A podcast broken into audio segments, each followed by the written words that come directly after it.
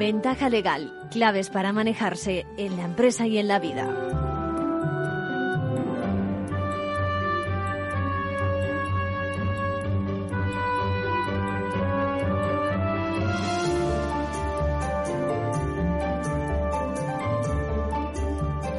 Bienvenidos, bienvenidos a una nueva edición de nuestro espacio Ventaja Legal. Hoy abrimos con una reflexión.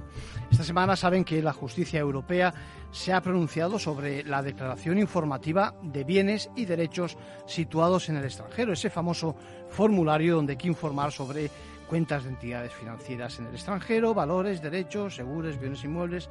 Bueno, lo que, lo que sucede es que en la Unión Europea nos dicen que se excede la norma española. Primer tema.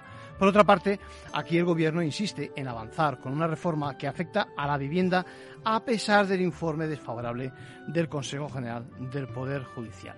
Pues bien, la pregunta que nos hacemos es, ¿hay derecho a que los ciudadanos acabemos confundidos, confundidos con una serie de decisiones de gobierno, del legislador, que sabemos que de antemano, de antemano la justicia puede echar por tierra?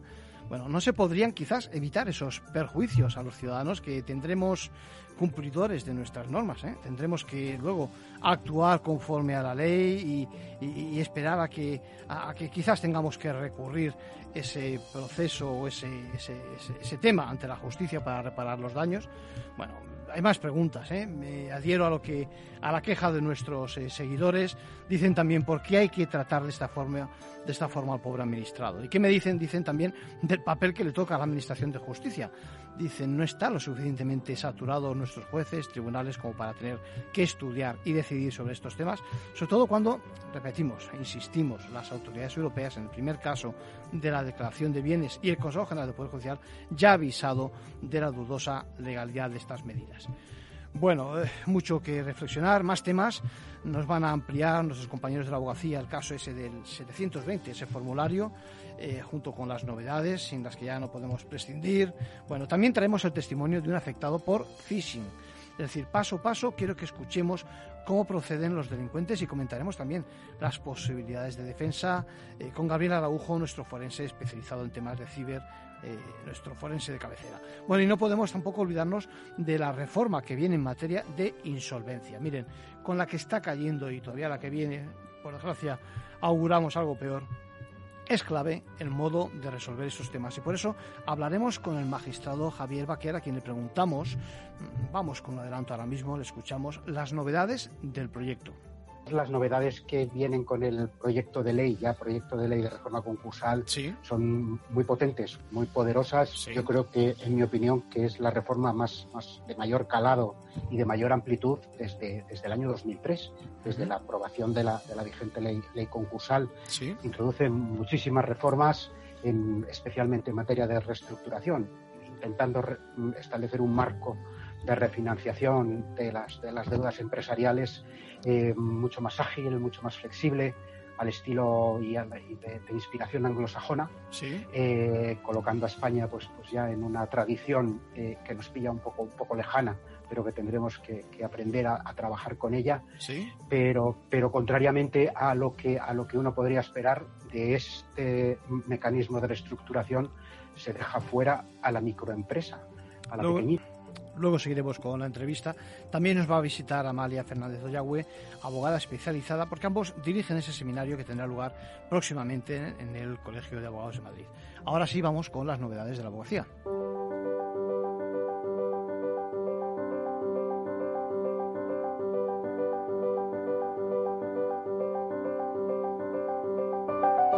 Ahora en Ventaja Legal, la actualidad semanal de la abogacía. Bienvenidas Isabel y Mercedes, ¿qué tal estáis? Hola, buenas, tardes. Saludos a todos. El Tribunal Supremo ha declarado nulo el despido de una empleada del hogar embarazada, aunque la empleadora desconocía la gestación. El Tribunal ha aplicado en esta sentencia la protección objetiva del embarazo, recogida en el Estatuto de los Trabajadores. También les contaremos que el Alto Tribunal ha estimado el recurso de una mujer marroquí y ha ordenado que se le conceda la nacionalidad española, estableciendo que los requisitos para esta concesión deben suavizarse en el caso de mujeres migrantes con escasa formación y el Tribunal de Justicia de la Unión Europea acaba de declarar ilegales las sanciones impuestas por España a quienes no hubieran declarado de forma correcta los, bienes que, tienen en el extranjero. comentamos de forma muy breve otras noticias de la última semana. El Supremo ratifica la validez de las hipotecas IRPH. Lo acaba de hacer en tres sentencias en las que da la razón a los bancos. Eh, son los primeros fallos del alto tribunal tras el auto del Tribunal de Justicia de la Unión Europea que en noviembre avaló estas hipotecas. No cumplir un precontrato laboral puede salir caro.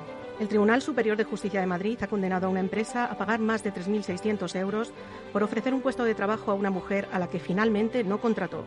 Reconocen el derecho de un funcionario a un permiso retribuido para cuidar de su hijo menor de edad confinado por COVID. Esta sentencia puede abrir la puerta a que también disfruten de ese derecho trabajadores de empresas privadas el régimen jurídico de menores tras la reforma del reglamento de extranjería en la conferencia de los lunes de esta tarde. A cargo de los abogados Roberto García Fernández y Francisco Morenilla Belinzón.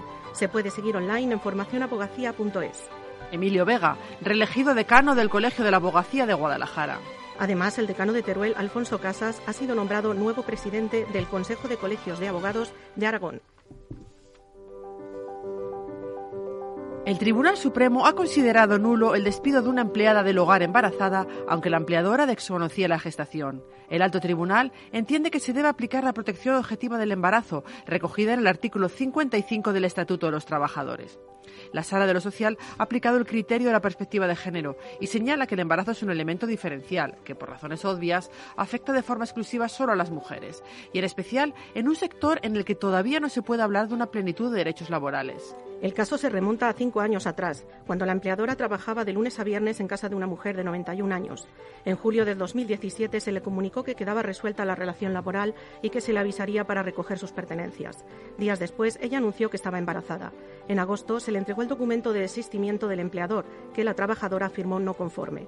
El abogado explica que no constaba de modo claro la voluntad empresarial de dar por finalizada la relación laboral por desistimiento, ni tampoco se puso a disposición de la trabajadora la indemnización correspondiente.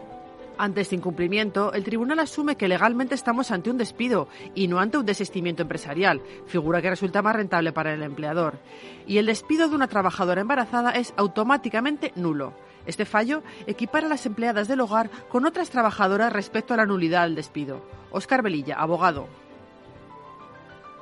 Aquí no se han cumplido los, requisitos del desistimiento de la fórmula de hacerlo por escrito, de indicar con claridad cuál es la causa por la cual la parte empleadora opta por el desistimiento o opta por el despido o opta por otra forma de, extinción contractual y tampoco se había puesto a, disposición de la, de la, trabajadora en el momento de la comunicación de la extinción contractual la indemnización que corresponde. El Tribunal Supremo ha estimado el recurso de una mujer marroquí y ha ordenado que se le conceda la nacionalidad española, estableciendo que los requisitos para esta concesión deben adecuarse o suavizarse en el caso de mujeres migrantes con escasa formación. A esta madre de familia, que residía en España desde, desde el año 2000, le denegaron en el 2012 la nacionalidad, por suspender el test sobre conocimientos políticos y socioculturales al que deben someterse los solicitantes para demostrar la integración en la sociedad española. En cambio, sí le fue concedida a su marido. La mujer, que en aquel momento era analfabeta y no sabía español, decidió recurrir y solicitó justicia gratuita, y le fue asignado como abogado de oficio César Pinto, un letrado muy comprometido con la defensa de los más vulnerables frente a la Administración. Para argumentar su recurso, el abogado, al que ya le habían desestimado anteriormente casos similares, se apoyó en la Ley de Igualdad de 2007, que reconoce que las mujeres migrantes son un colectivo de especial vulnerabilidad que enfrenta singulares dificultades, y por ello pidió que para valorar su integración se ponderaran también otras circunstancias, como son las relaciones familiares, el tiempo de estancia o el tipo de vida. César Pinto, abogado de oficio. Siempre es la misma discusión que se entiende por, por integrado en, en una sociedad y a lo mejor estás integrado emocionalmente, aunque seas un ignorante. Lo puse en el recurso que era, ¿quién está más integrado en una sociedad? ¿Un catedrático de Derecho administrativo que es misógeno y vive sin conocer a nadie, pero conoce todas las instituciones, o una persona que su familia es española, que vive en su sociedad, pero que es ignorante, o sea, que no conoce esas instituciones. Esta argumentación convenció al Supremo que si bien dijo en la sentencia que no se puede relajar la exigencia de una integración para conocer la nacionalidad, afirmó que esa integración no puede desconocer esa procedencia de ambientes de contextos socioculturales discriminatorios y acomodar la exigencia legal a tales circunstancias. Y señaló que al denegarle la nacionalidad no se habían tenido en cuenta esas circunstancias personales de la solicitante. Los residentes en España que tienen un bien o un activo, por ejemplo una cuenta corriente, en otro país de la Unión Europea, deben declararlo y tributar por ello. Si no lo declaran correctamente y a tiempo, Hacienda les imponía una multa. Ahora, el Tribunal de Justicia de la Unión Europea ha declarado ilegal este sistema de sanciones. Dice el tribunal que se trata de una medida desproporcionada y que es contraria al derecho europeo, porque restringe la libre circulación de capitales. Manuel Mata, decano del Colegio de Abogados de Castellón a que esta legislación, con la imprescriptibilidad y el carácter extremadamente represivo, pues que entienda el Tribunal de, Justicia de la Unión Europea que vulnera eh, eh, los principios fundamentales ¿no? del derecho de la Unión, como es el de en cuanto a la desproporción de las sanciones, el tribunal explica que, dada la forma de calcularlas, puede darse el caso en que un contribuyente deba pagar una multa que supere el valor de los bienes. La norma vulnera el principio de seguridad jurídica y va más allá de lo necesario para alcanzar sus objetivos en la lucha contra el fraude y la evasión fiscales. En los casos en que se haya recurrido y se esté pendiente de resolución, es previsible que a la vista de esta sentencia se estimen las alegaciones y quienes no hubieran recurrido en su día, explica el decano de Castellón, deberán iniciar un procedimiento alegando la nulidad de pleno derecho de las sanciones. Este proceso fue iniciado hace nueve años por el abogado mallorquín Alejandro del Campo, junto con su colega Esaú Alarcón. Y terminamos con el abogado de la semana. ¿Quién es Mercedes y por qué? Se trata de María Girona, abogada y fundadora de la Asociación para la Defensa de Víctimas de Injusticias. Ha conseguido que un juzgado de Oviedo dicte un auto que considera por primera vez a un animal como ser dotado de sensibilidad y lo ha hecho para decidir que un perro se quede con la persona que lo ha cuidado durante los últimos cuatro años y no con su verdadero dueño. El bienestar del animal aconseja no establecer cambios en su situación actual. Así lo afirma el auto del juzgado de primera instancia número 11 de Oviedo. Esta decisión es la primera que se apoya en la nueva reforma del Código Civil que entró en vigor el pasado 5 de enero. María Girona, abogada. Nosotros aportamos un informe pericial veterinario de su veterinario, alegando que el animal está enfermo, que la chica ha sido totalmente diligente con el perro y cuidadosa, que lo cuida, que lo mima y que separarlos de ella habría un gran trauma para los dos. El fallo aún no es firme. El dueño del perro ha interpuesto ahora un recurso ante la Audiencia Provincial de Oviedo. Seguiremos pendiente de este tema y con esto terminamos por hoy. Hasta la semana que viene. Muchas gracias Isabel, muchas gracias Mercedes.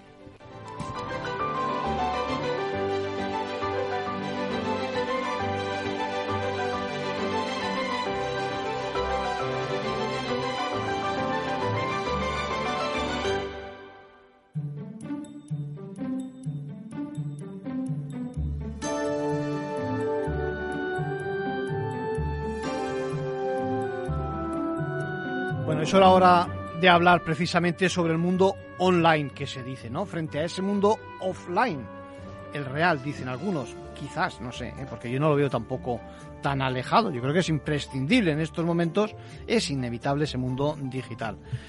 Se lo vamos a preguntar a Gabriel Araujo, nuestro forense judicial, nuestro experto. Gabriel, ¿cómo estás? Hola, buenos días. Encantado de estar otra vez en Ventaja Legal. ¿Se puede prescindir de ese mundo offline, tú crees? No, y cada vez nos invade más, o nosotros invadimos ese mundo. Pero vamos, eh, yo creo que las autoridades están haciendo todo el esfuerzo necesario para incentarnos de manera correcta.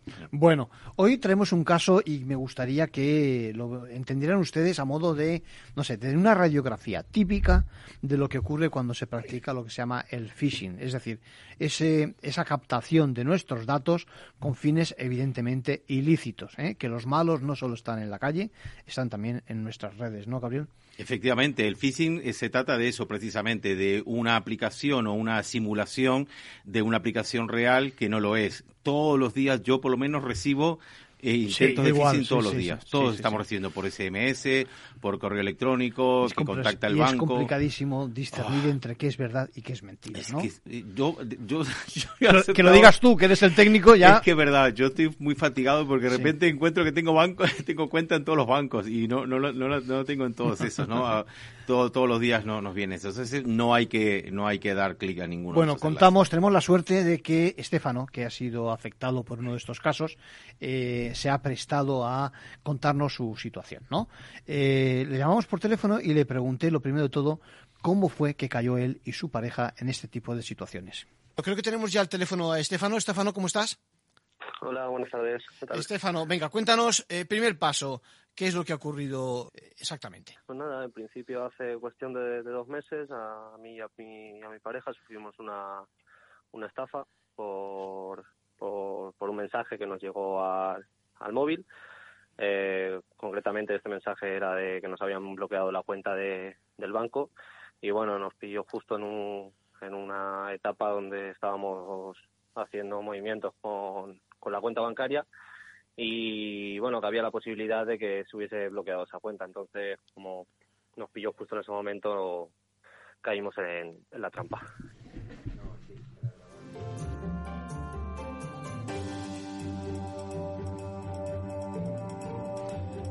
Bueno, yo creo que es una situación en la que cualquiera de nosotros podía encontrarse, ¿no, Gabriel? Es decir, cualquiera caemos, como decíamos. Sí, exactamente. Imagínate, eh, Arcadio y estimados oyentes, estamos hablando de un joven de 25 años, imagínense lo que puede pasar esto a un mayor, ¿no? Y están completamente muy, muy despistados en este tema.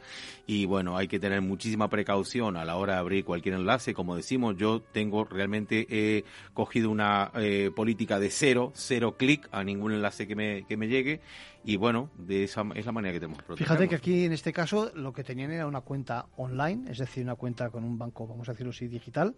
¿Y qué pasó? Que ahora nos lo va a contar mejor. Es decir, que estaban precisamente operando con el banco esa noche, etcétera, etcétera. Claro, y en una de estas te llega, te llega, bueno, no, te llega, no, lo vamos a escuchar del propio Estefano, que nos lo cuenta. ¿Qué decía exactamente ese mensaje en el que al final picáis?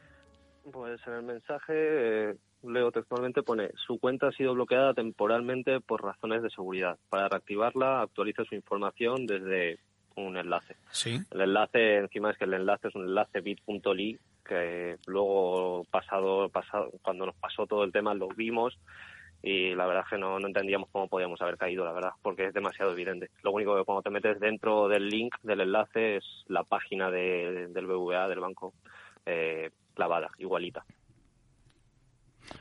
Bueno, ya ven la similitud de lo que vemos con el mundo, digamos, también de, la realidad de la empresa que nos ha prestado los servicios, en este sentido el banco, ¿no?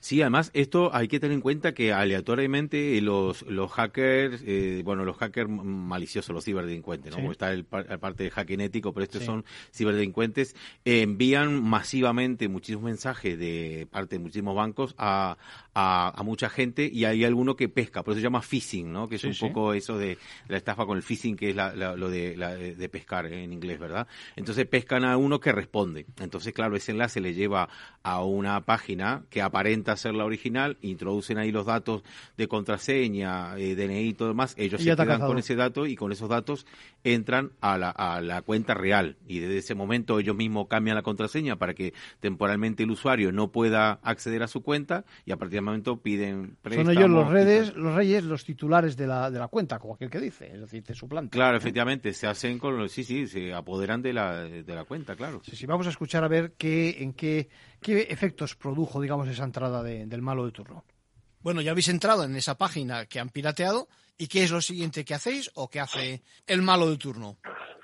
Pues esto eh, te comento, fue sobre las seis de la tarde y nada, en principio imagino que ahí ya ingresamos todos los datos, ellos cogieron todos los datos, esa misma tarde pues no pasó nada y por la noche eh, de madrugada mi, pareja se, despertó porque le llegó un mensaje al móvil y bueno, el mensaje ponía que habían hecho una compra en una página de criptomonedas por, por valor de 1.800 euros. Entonces eh, me despertó a mí y lo empezamos a mirar y bueno, y nos dimos cuenta que, que nos habían, habían pedido un crédito primero de 1.500 euros y luego aparte nos habían robado los 1.500 del crédito y 300 euros de, nuestra, de, nuestra cuenta. Bueno, pues ya, ya, ven los efectos, ¿no? Se ponen en nuestro lugar y a partir de ahí arramblan con lo que tengamos y por otra parte contratan nuevos servicios, ¿no? En cuanto llega en efecto ese crédito o el importe de ese préstamo, eh, se hacen con ello y te dejan, bueno, te dejan con que tienes que pagar las cuotas correspondientes, ¿no, Gabriel? Sí, efectivamente. Hay muchas vertientes de esta estafa phishing, ¿eh? eh Arcadio, en este caso ocurrió así Normalmente el ciberdelincuente lo que hace con el dinero que hay allí, eh, compra criptomonedas en aquellos wallets eh, que son irrastreables o contratan más servicios o lo cambian de nombre también. Cuando hacen las estafas a nivel de líneas telefónicas, le van cargando otras líneas, claro. Vamos a escuchar ahora la reacción que tiene la pareja que se encuentra con ese desaguisado. Paso siguiente, Estefano. ¿Qué hicisteis después? Pues acto, acto seguido, cuando nos pusimos a investigar un poco qué es lo que había pasado, recibimos una serie de mensajes al móvil del BVA, notificaciones, donde eran tres mensajes, que uno de ellos comentaba que el préstamo había sido aprobado, eh, un préstamo de 1.500 euros, otro de confirmación de pago, eh, que por seguridad pulse para volver a confirmar el pago, que entiendo que ese mensaje también les llegaría a esta gente y lo aceptaron. Y luego un tercer mensaje que también avisaba como que había habido un nuevo inicio de sesión desde otro, desde otro dispositivo. Y nada, acto seguido que, que empezamos a mirar esto, nada, a las 4 de la mañana, pues ya nos quedamos despiertos y nos preparamos para en cuanto abriese la, la oficina de BVA de aquí de nuestro barrio, pues, sentarnos y a ver qué, qué solución nos podían dar. Bueno, o sea que nos encontramos ya directamente con que son conscientes y que tienen que acudir a la agencia, ¿no? Claro. Y esto lo que hay que hacer es siempre, cuando tenemos un una, mensaje de estas características, directamente de nuestra aplicación. No pinchar enlaces, sino ir directamente a la web de nuestro banco o entidad financiera o directamente en nuestra aplicación. Vale. El caso es que ya se ha producido el problema y a partir de ese momento tenemos que ir a hacer la denuncia, tenemos que decirlo también. Denuncia me refiero ante comisaría, ante la policía y además tenemos también que avisarlo en el banco, ¿no? Y a partir de ese momento, bueno, hay, mm, digamos, novedades últimamente, porque, eh, a ver, aquí hay dos casos totalmente distintos. Por una parte, que alguien se hace con nuestra información y por otra parte, que eh, alguien, igual, la entidad financiera, no ha chequeado lo suficiente, que somos nosotros los que estamos solicitando ese crédito, ese préstamo, ¿no? Sí, además tienen herramientas para chequearlo. ¿eh? Tienen, eh, ellos tienen toda la identificación biométrica nuestra a través de las voz. Por eso cuando cada vez que llamamos al banco nos piden una cantidad de datos que ellos ya tienen porque es una confirmación de la identidad. Ellos dicen que están, esta conversación puede ser grabada precisamente para comparar con los datos biométricos que ellos tienen. Con lo cual lo que pedimos es que a la hora de eh, consolidar estos servicios que también se aseguren de la identidad del usuario. Hay una segunda derivada de todo esto y es el trato que merecemos luego por la financiera lo vamos a dejar para el próximo día y te invito a que sigas con nosotros. Al final del programa vamos a poner algunos deberes a los clientes y a la administración. Estupendo.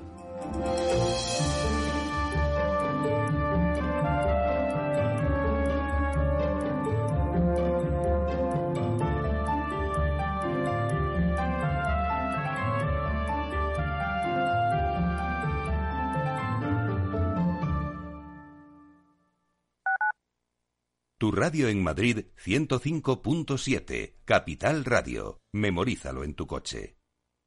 Disfruta de la mejor cocina gallega en Montes de Galicia. Todo un clásico moderno en el barrio de Salamanca. Disfruta de la variada dieta atlántica, de las mejores carnes y pescados tratados con respeto y transparencia y regados con una de las mejores bodegas de la zona. En grupo, en familia o en pareja, Montes de Galicia te ofrece el espacio perfecto en cada ocasión.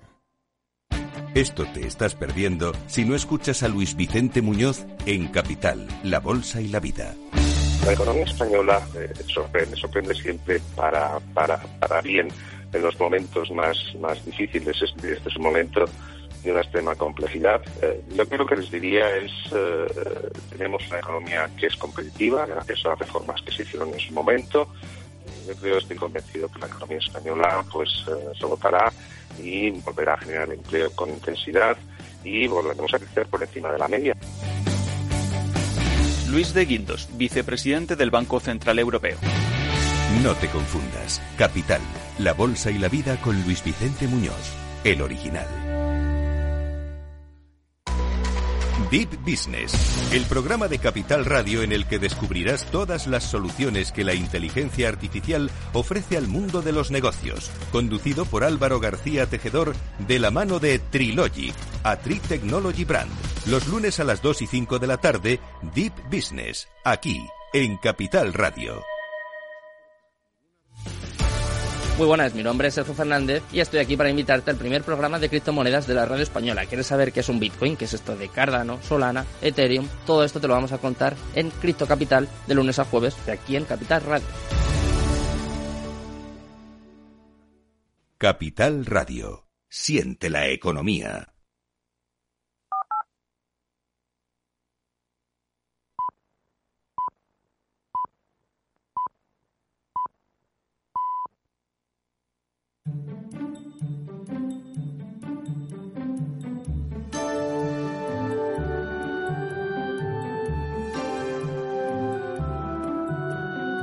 Ventaja legal con Arcadio García Montoro.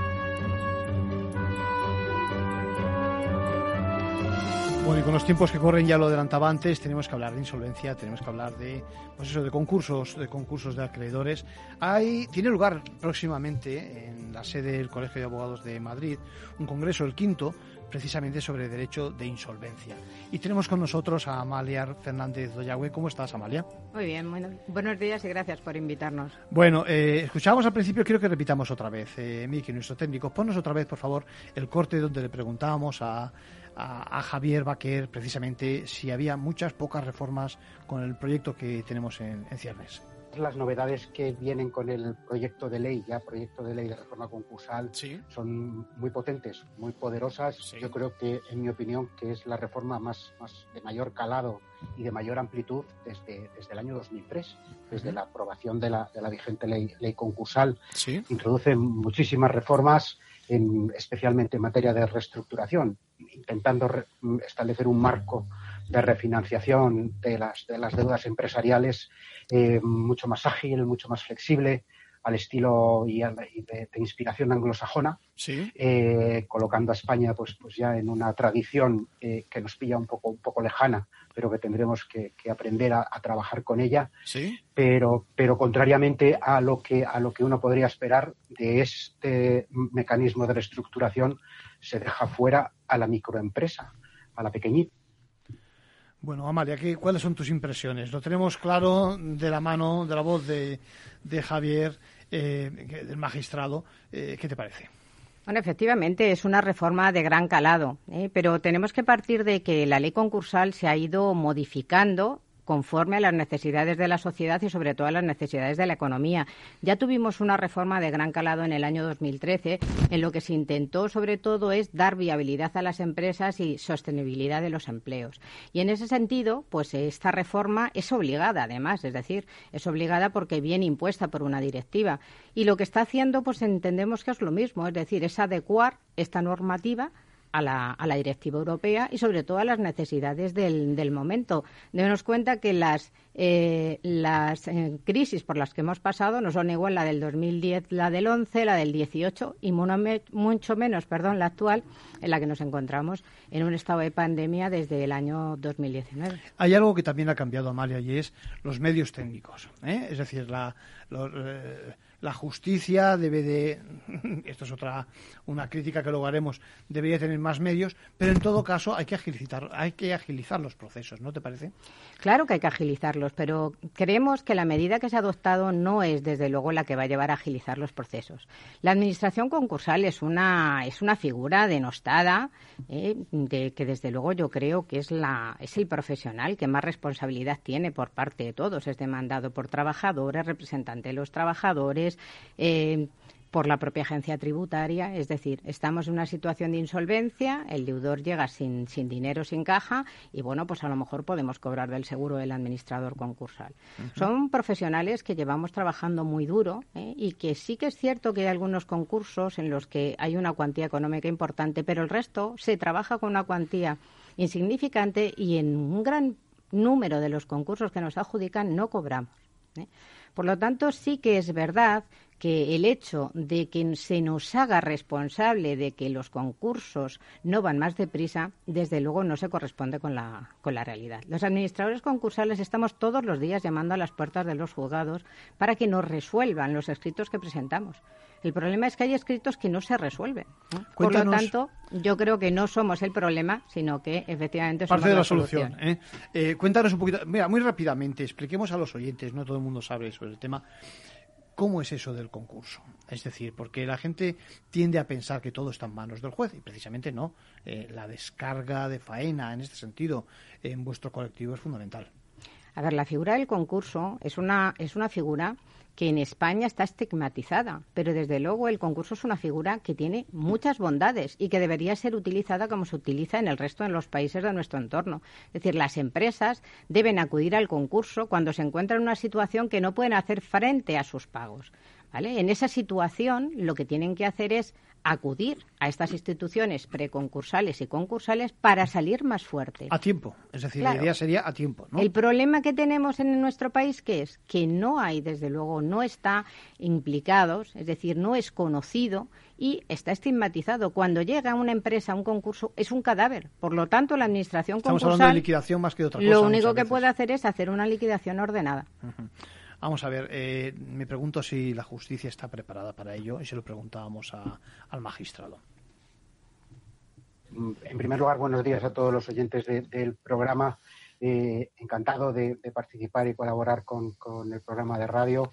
Eh, como decías, las novedades que vienen con el proyecto de ley, ya proyecto de ley de reforma concursal, son muy potentes, muy poderosas. Yo creo que, en mi opinión, que es la reforma más, más de mayor calado y de mayor amplitud desde, desde el año 2003, desde la aprobación de la, de la vigente ley, ley concursal. Introduce muchísimas reformas, en, especialmente en materia de reestructuración, intentando establecer un marco de refinanciación de las, de las deudas empresariales eh, mucho más ágil, mucho más flexible, al estilo y, de, inspiración anglosajona, eh, colocando a España pues, pues ya en una tradición eh, que nos pilla un poco, un poco lejana, pero que tendremos que, aprender a, trabajar con ella. Pero, pero contrariamente a lo que a lo que uno podría esperar de este mecanismo de reestructuración, se deja fuera a la microempresa a la pequeñita empresa, la de menos de 10 trabajadores, obligándola a acudir a otros mecanismos de reestructuración que también los tiene pero de otro estilo, más, más rigurosos menos, y menos flexibles. Están muy preocupados nuestros oyentes precisamente en esa franja, es decir, nos planteamos hasta qué punto, bueno, en las situaciones económicas que nos encontramos ahora y, en, y con lo que pueda venir con el final de los ERTES y demás, eh, no puedan tener acceso precisamente a estas fórmulas, ¿no?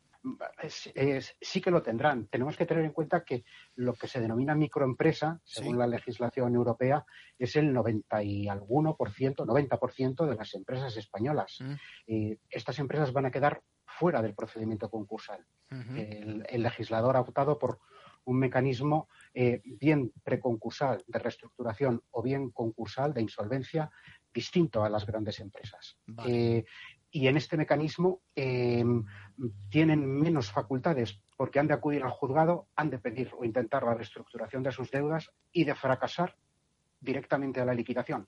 Es un mecanismo de eh, o todo o nada, o blanco o negro, eh, con, lo cual al 90% de las empresas y autónomos y empresarios individuales se les coloca en esta tesitura legal de salir el proyecto como lo tenemos ahora mismo.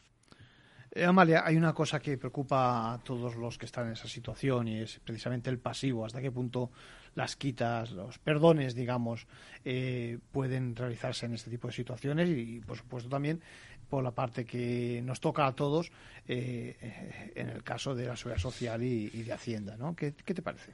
A ver, te voy a contestar dos, dos cuestiones. En, realidad, lo que nos estaba trasladando el juez era el tema de las microempresas por eh, qué límites tienen. Es decir, él nos está diciendo que este proyecto está definiendo la microempresa como aquella que tiene menos de 10 empleados y un volumen de negocio inferior a 2 millones de euros o bien un pasivo inferior a 2 millones de euros.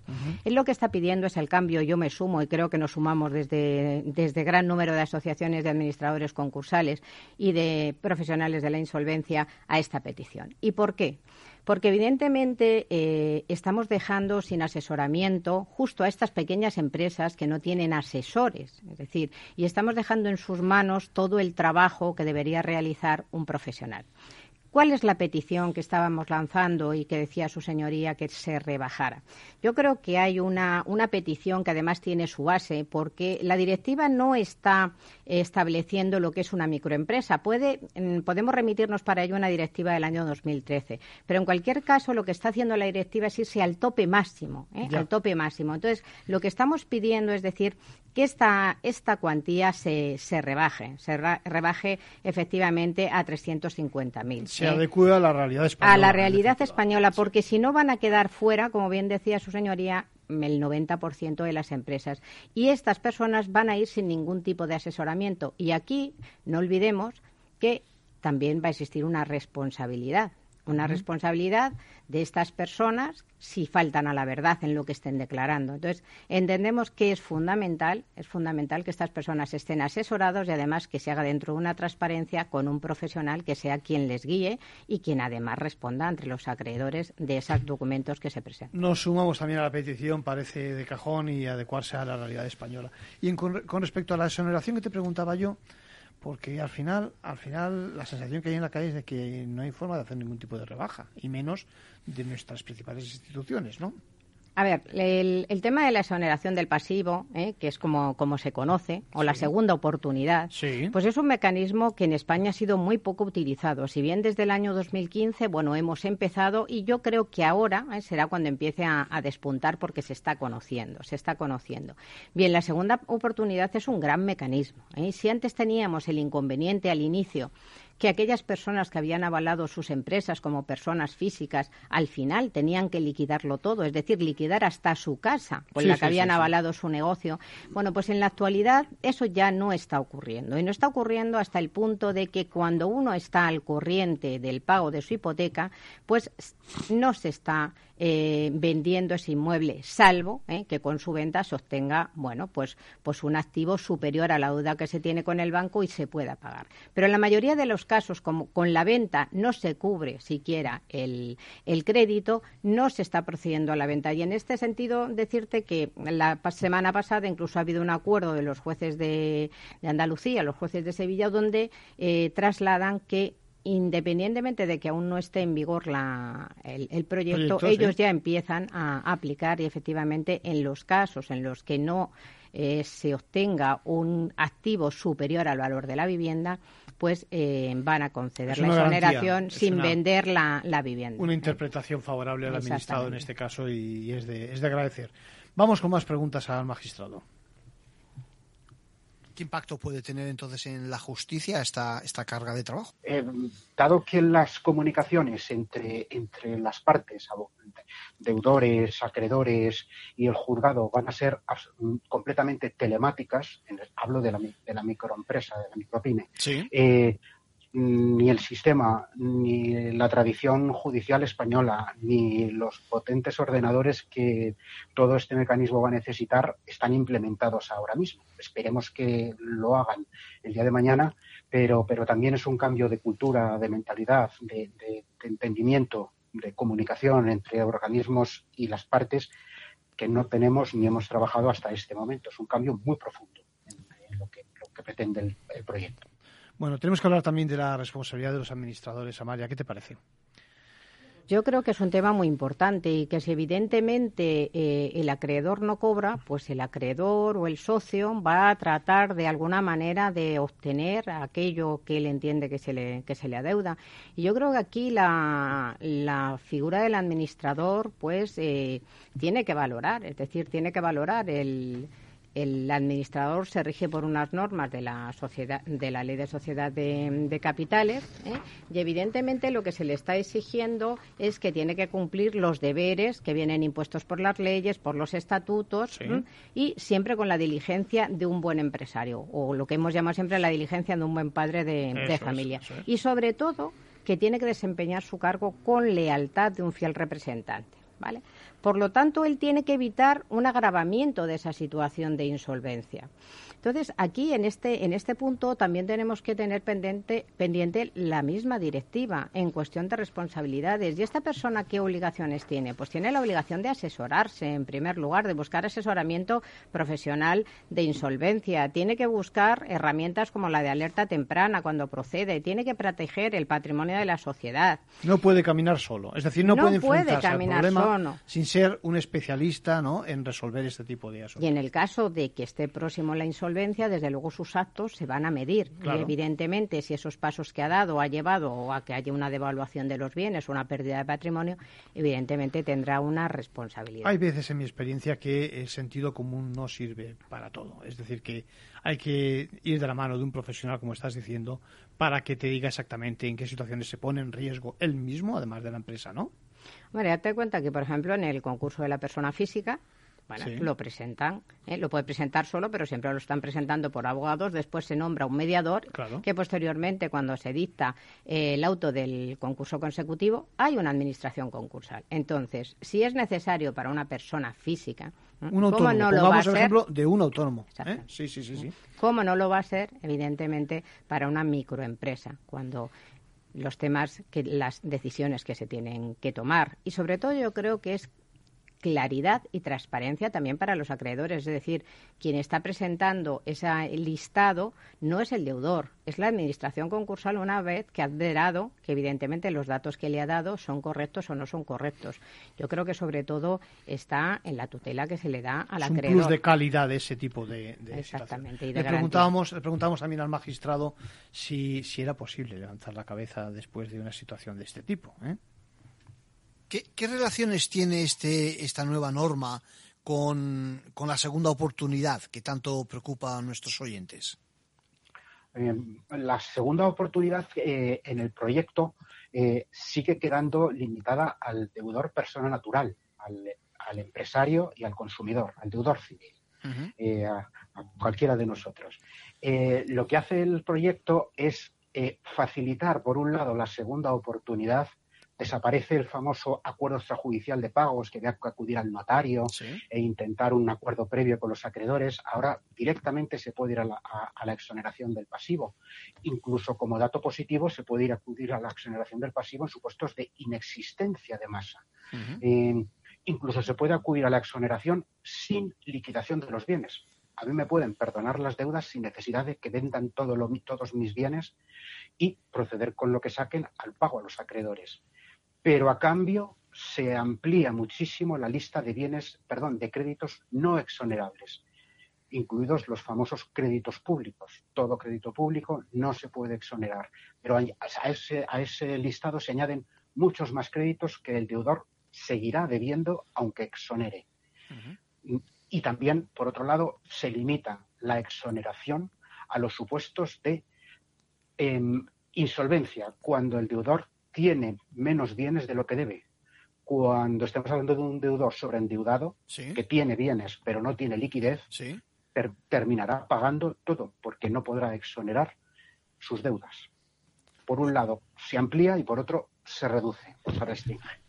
Bueno, vamos acabando. Amalia, eh, ¿alguna petición en especial al legislador, ahora que estamos a tiempo y el proyecto va a camino de, de nacer? Pues sí, al legislador le queremos decir que los profesionales de la insolvencia estamos para solucionar problemas, que estamos para agilizar el procedimiento. Hay mucha carga que pesa sobre los juzgados que podrían llevar a cabo la administración concursal, con lo cual dejarían eh, ese trabajo que, no solo tienen, sino que se espera ¿eh? se vería reducido. Segundo lugar, que yo creo que deberían valorar el tema de la microempresa y cambiar ese volumen de negocio de dos millones o pasivo inferior a dos millones de euros a un balance total de 350.000 euros. Que son cifras, parece, más adecuadas. Cifras adecuadas a, a, nuestro, a nuestro Estado, es decir, estamos hablando de, la economía española y sobre todo porque ese, ese tope, ¿eh? esa cifra que han buscado es el tope que establece la, la Unión Europea. Y yo creo que también deberían valorar el tema de la exoneración de los créditos públicos. Es decir, la directiva europea tiende a una exoneración total. si estamos hablando de exoneración total para tener una segunda oportunidad, es absolutamente inviable que haya que abonar el crédito público. Entonces, el límite que han establecido lo entendemos insuficiente y yo creo que debe valorarse. Todavía estamos a tiempo y yo creo que seguramente confío en que al menos estas aportaciones sean recogidas. La mochila de las deudas con la Administración es importantísima y, pesa demasiado en la práctica, ¿no?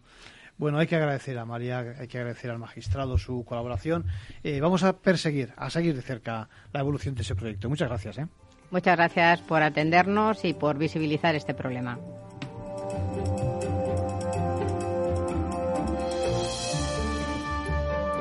Bueno, pues ahora les había avisado de que teníamos que hablar un poquito más de este phishing y como tenemos a Gabriel que no se nos ha escapado, eh, eh, le pregunto, bueno, tenemos que poner deberes a algunos, ¿no? En primer lugar, a los, a los, a los incautos, yo, tú, cualquiera de nosotros, que podemos caer en esas trampas, ¿no?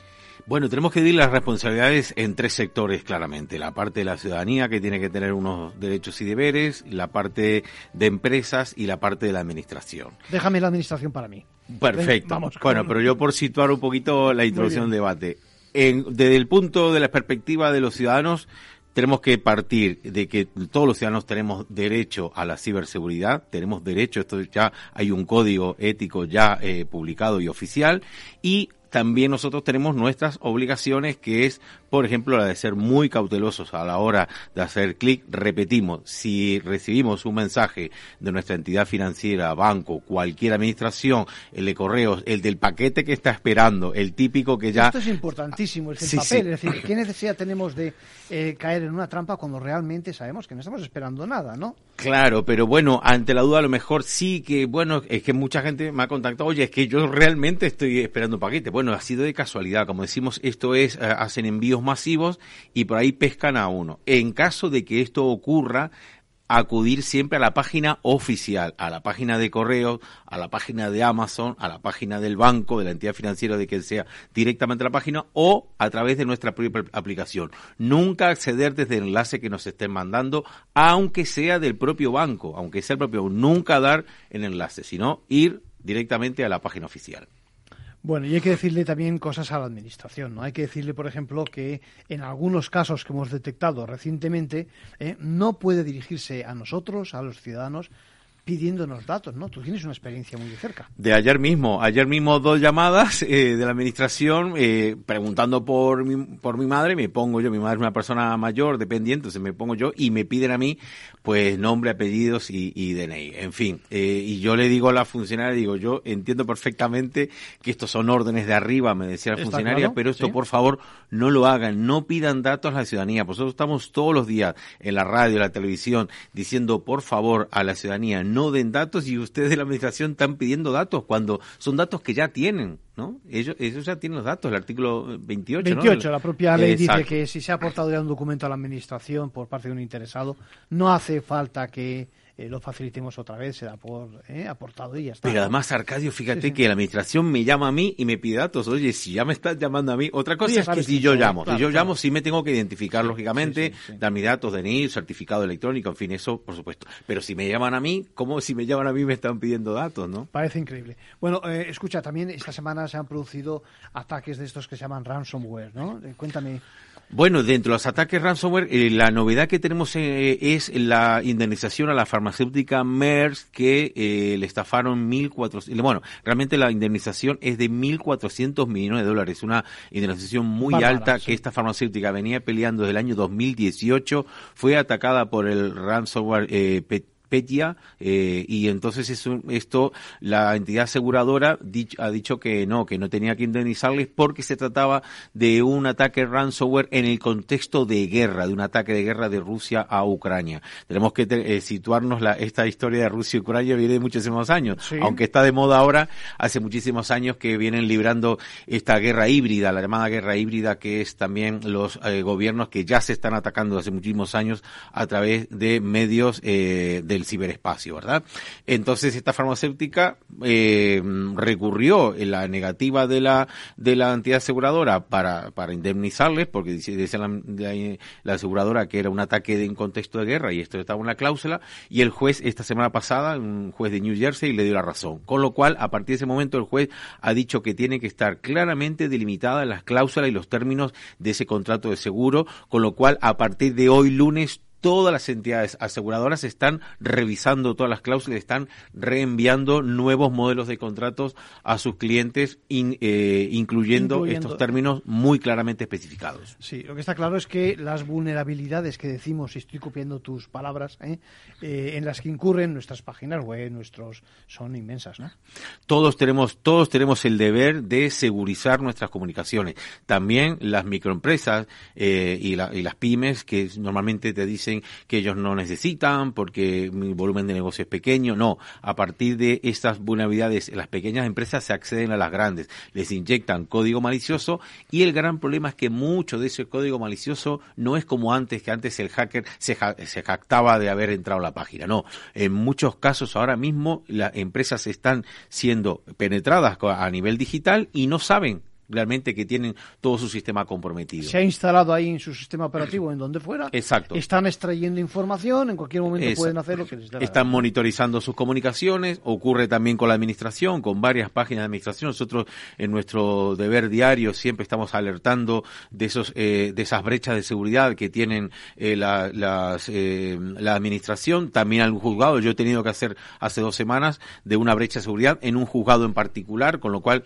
Claro, cualquiera susceptible Sí, en ese caso la competencia es del Consejo General del Poder Judicial, que es quien tiene la competencia de la seguridad. Ellos ya están alerta de esas brechas de seguridad, con lo cual siempre pedimos mucha precaución, por favor. Hay que contar hasta 10 antes de hacer clic en un enlace. Siempre preguntar. Tenemos un, un instituto maravilloso que es el INCIBE. Es un instituto que funciona muy bien, es un instituto especializado. Tenemos que invitar al INCIBE un día para que nos explique exactamente eh, su excelente labor. ¿eh? Tengo grandes amigos, de, yo vamos a, le vamos a invitar para que nos explique cómo evitar precisamente ese tipo de ese tipo de Hacen un trabajo excelente, de verdad. También la Guardia Civil, la Guardia y la Fuerza del Cuerpo de Estado también hay que felicitarlas porque también Por lo tanto, ojo a las pymes, a las micropymes de que estamos hablando hace un momentito, es decir, todos podemos ser objeto de esos ataques y ya está. Por lo tanto, los deberes son evidentes, es decir, mucha más precaución.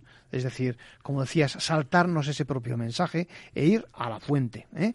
y, ahí preguntar exactamente. Bueno, dejamos para el próximo día la segunda parte del episodio que hemos presentado de phishing, porque eh, lo adelantábamos antes, conviene que seguramente denunciemos la situación también ante la Agencia Española de Protección de Datos. ¿Por qué? Porque hay quien no necesariamente ha hecho sus deberes, no ha sido diligente y ha permitido que se haga un contrato en el que realmente el interesado pues eso, no está precisamente interesado. ¿eh? Y eso es, eso es grave, ¿no? Eh, luego viene la parte tortuosa ¿eh? de eh, cómo te hacen o no caso determinadas instituciones. ¿eh? Cómo eh, el mundo online, en este caso sí, se amparan que como está online, tú no puedes ver a una cara, a una persona, acudir a una oficina para que te atiendan, ¿no? Lo decimos siempre, últimamente parece que es un tópico, además, nuestros mayores con la brecha tecnológica. Bueno, lo dejamos esto para el próximo día. Ahora nos despedimos de todos ustedes y quedamos en que nos pueden escuchar, ya saben, en nuestro podcast, como siempre, en Capital Radio, en la pestaña de ventaja legal. Que pasen una buena semana.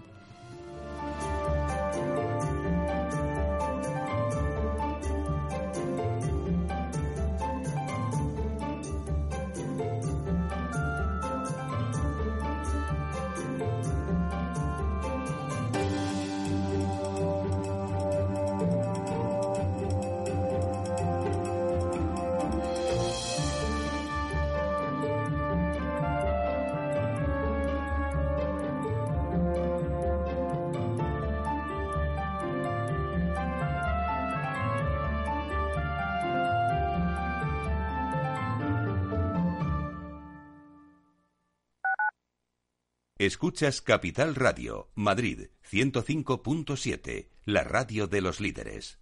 En el restaurante Gaztelubides somos rigurosos con la selección del producto para crear recetas imaginativas que acompañamos de una bodega generosa y brillante y de nuestra magnífica terraza durante todo el año. Restaurante Gaztelubide, carretera de La Coruña, kilómetro 12200, La Florida. Teléfono 91 372 8544. Una recomendación del programa gastronómico Mesa y Descanso.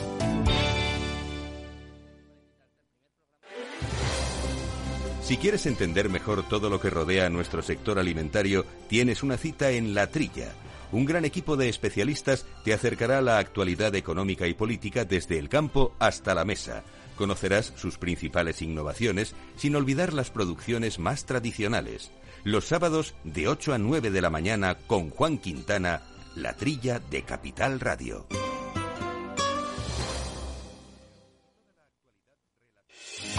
¿Está pensando en montar una empresa pero no se atreve a dar el paso en solitario? Busca una marca conocida y consolidada que le respalde. En Franquiciados le ayudamos a elegir el negocio que más se ajuste a sus necesidades. Franquicias de éxito, innovadoras, de baja inversión. Los miércoles a las 12 en Capital Radio tienen una cita con el único programa de radio de España especializado en la industria de la franquicia. Franquiciados con Mabel Calatrava. Gráficas Naciones. Más de 50 años de experiencia en el sector de las artes gráficas. Apostamos por la última tecnología tanto en impresión offset como en digital y gran formato. Realizamos todo tipo de impresión. Tarjetas de visita, folletos, libros, vinilos, decoración y montaje de stands. Más información en el 91 629 2145 o en gráficasnaciones.es.